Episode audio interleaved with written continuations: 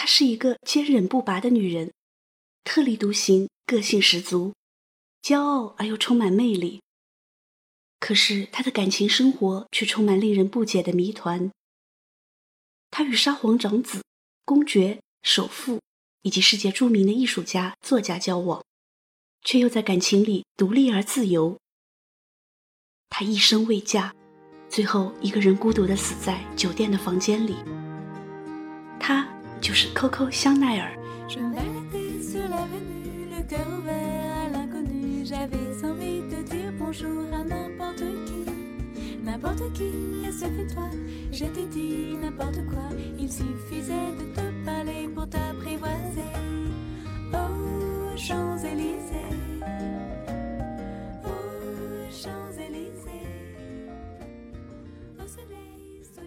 一八八三年，一个法国的旅行商人和女伴来到法国南部的山区奥弗涅，生下了一个私生女。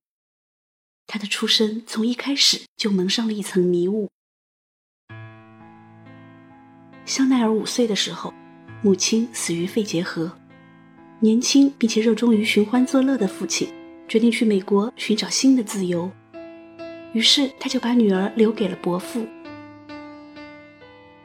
父亲走了以后，香奈儿马上被伯父丢给了当地最大的孤儿院。这个敏感漂亮的小女孩成了孤儿，在孤儿院里度过了惨淡的童年。这是成年后的香奈儿最不愿提及的过往。谁也不知道她在孤儿院里有过什么样的经历。在成名后的一次采访里，她说：“她唯一感谢的是在孤儿院里学会了做裁缝。”他还说，当他长到十七岁离开孤儿院的时候，曾发誓永远不接受任何人的怜悯。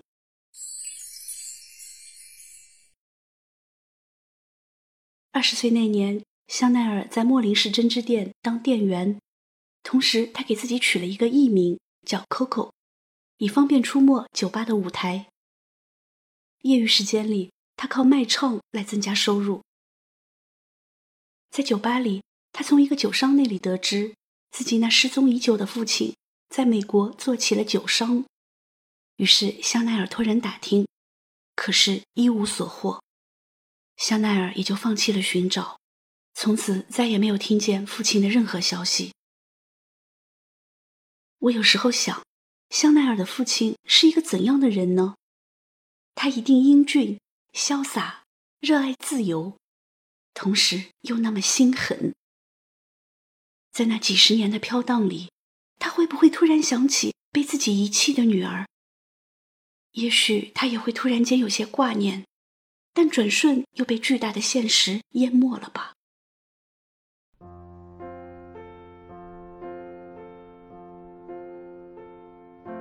二十多岁的香奈儿，身材小巧，眼神倔强，有着自由自在的个性。因为没有钱，她穿着很平常，经常穿一件藏青色的上装和白衬衣，但这更让她显得别具一格。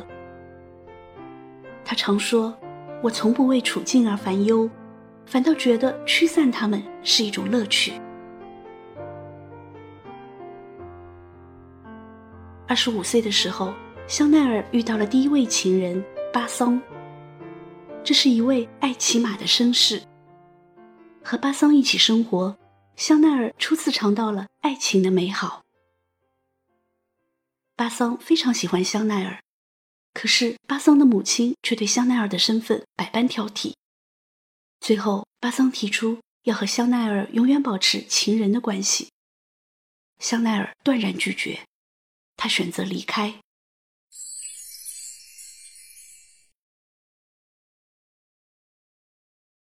九一零年，香奈儿邂逅了一位年轻的英国实业家，两人陷入了爱河。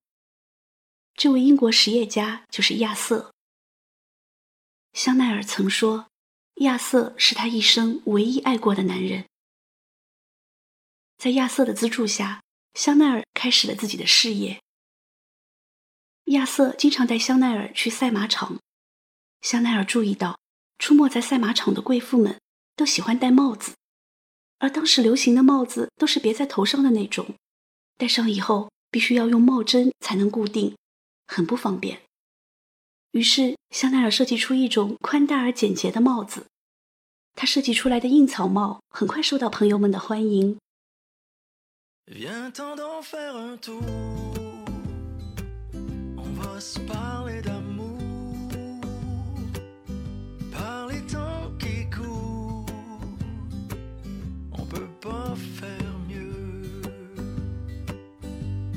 一九一零年，香奈儿在巴黎坎彭街二十一号开了一间店。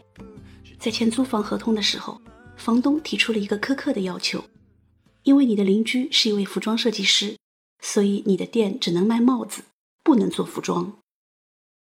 这个房东一定想不到，来和他签租约的这位弱小女子，将来会给整个世界的时尚生活带来多么大的影响，而这条坎彭街会因为她而闻名全世界。一九一二年，巴黎时装杂志用一个整版的篇幅刊载了香奈儿的帽子。这位籍籍无名的年轻小女人一下子在巴黎初露锋芒，引起了时尚界的关注。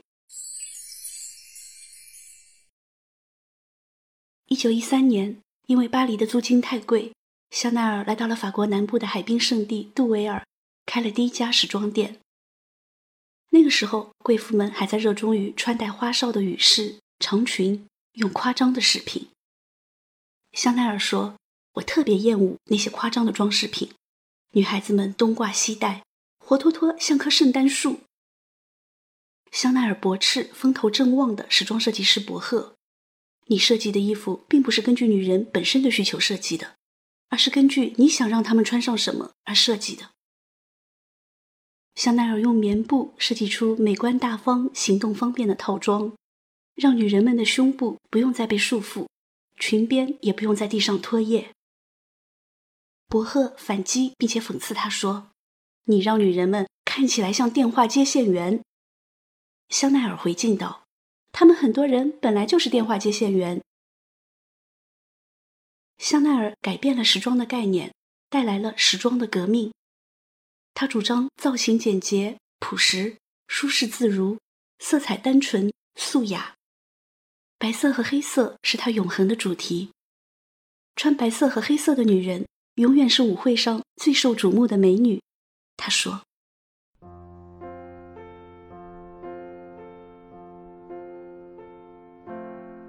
具有颠覆性的不仅是香奈儿的设计，他本人的举止也是打破世风的。香奈儿大胆地穿起裤子，扯掉衬裙，剪短长裙，骄傲地行走在街头。有一次出门之前，香奈儿随手拿起了亚瑟的马球套衫，把腰身扎起来，卷起袖子，潇洒迷人的出门去了。这种一时兴起的穿着，竟一下成为时髦的香奈儿装束。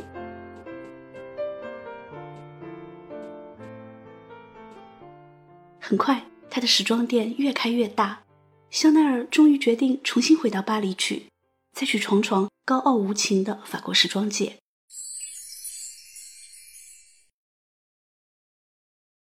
回到巴黎，香奈儿做得风生水起，人们不但喜欢他设计的时装，还喜欢他性格里的坦率和自由。香奈儿的一举一动都会成为时尚界关注的焦点。有一次，香奈儿在给壁炉加柴的时候，炉子突然爆炸了，把她的头发燎掉了一些。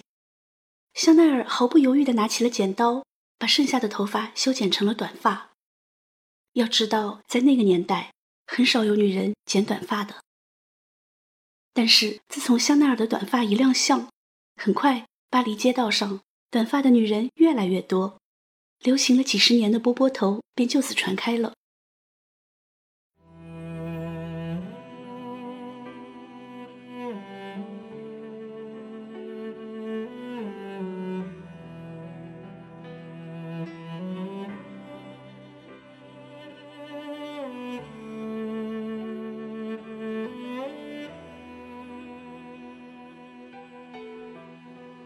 香奈儿的一生孤独而骄傲，然而只有面对一个男人的时候，他才会流露出内心的软弱。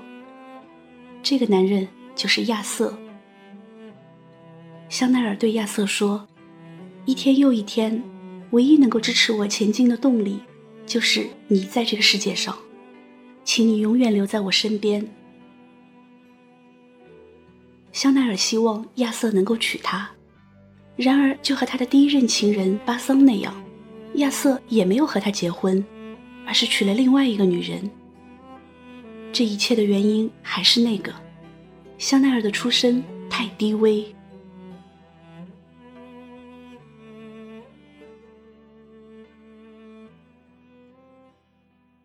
在香奈儿的传记电影《香奈儿传》里，香奈儿面对这个男人和这种现实的时候，他那强忍住泪水的画面令我难以忘记。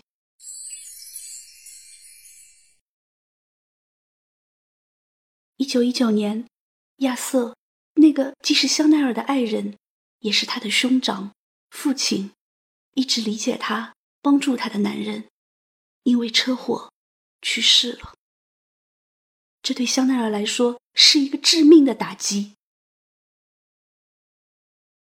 亚瑟死后，香奈儿为自己设计了一袭黑裙，简洁流畅的线条，精致的剪裁，成为流行中的经典，经典中的流行。他对亚瑟说：“我要让全世界的女人为你穿上黑衣。”失去了这个唯一爱过的男人，他的生活里。只剩下工作。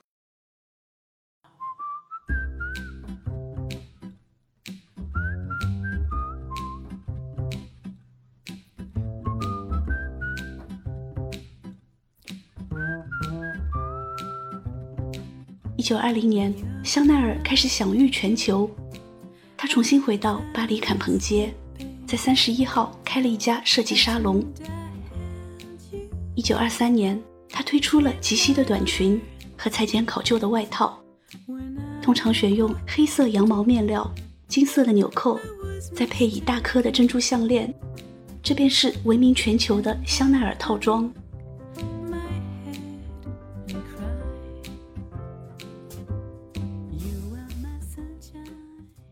香奈儿说：“一个不喷香水的女人是没有未来的。应该在哪里使用香水呢？”在你想要被亲吻的地方，香奈儿推出了全世界最闻名的香水——香奈儿五号。五是香奈儿的幸运数字，但是五最后被命名为香水的名字，是因为这是香奈儿的第五次尝试。香奈儿五号的瓶子和他设计的衣服一样，简洁大方，是方形的。玛丽莲梦露曾在二十世纪五十年代说。香奈儿五号是他最爱的香水。即使到了现在，全世界每三十秒就有一瓶香奈儿五号售出。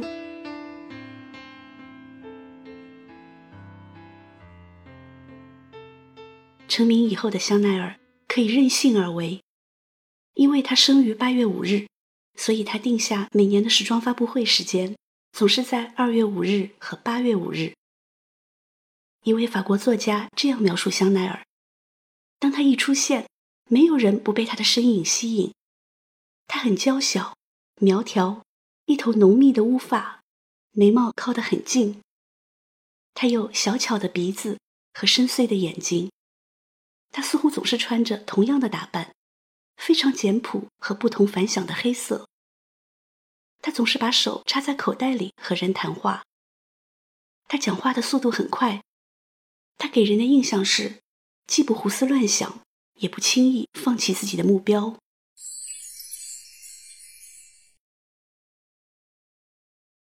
无数非富即贵的显赫男人围绕在香奈儿的身边。流亡法国的俄国沙皇的长子迪米提、帕夫洛维奇公爵、英国首富威斯敏斯特公爵，都拜倒在他的裙下。他坦率地说。我后来确实爱过一些人，但是在这些爱情里，我始终做自己。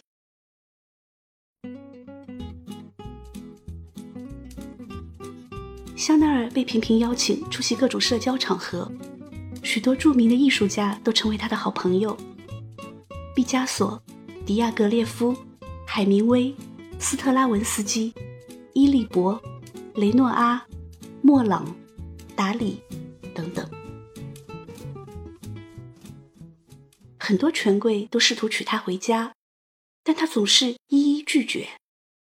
他对一位满以为不会遭到拒绝的公爵说：“这个世界有很多公爵夫人，可是只有一个香奈儿。香奈儿不会为了这些男人而改变自己，她选择独立，选择永远的工作。不管男人们如何赠她珠宝，带她旅行，回到家里，她永远是孑然一身。她甚至没有一间属于自己的房子。”在他离世前的三十年里，他一直住在酒店里。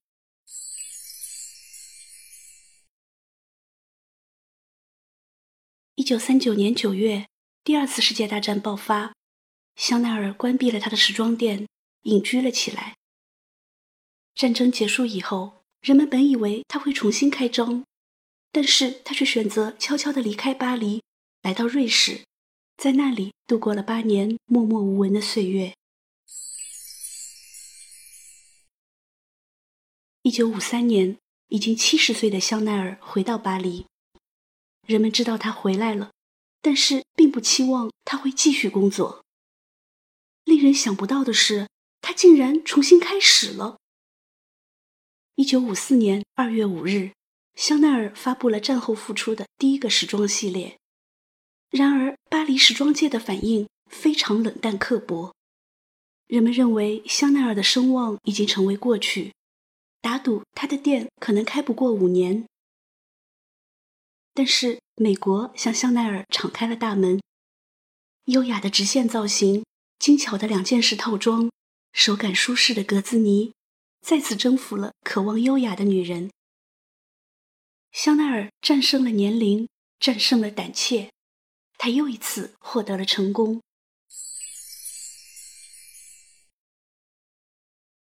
老年的香奈儿同样很迷人，她有点倔强，有点傲气，有点蛮横。他穿着套装，坐在楼梯上抽烟。他仍然一个人生活，冷漠的优雅，孤独的坚强。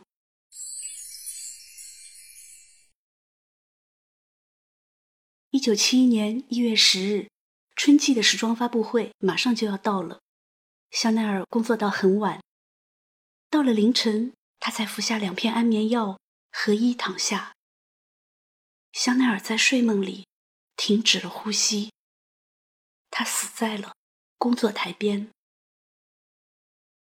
人们发现他的时候，他还穿着自己喜欢的套装，戴着项链。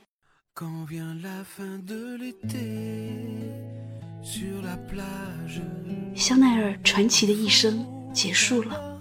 享年八十八岁，他创造了一个绚烂的时装帝国，走的却这么平淡。他在巴黎的设计工作室，现在还开着。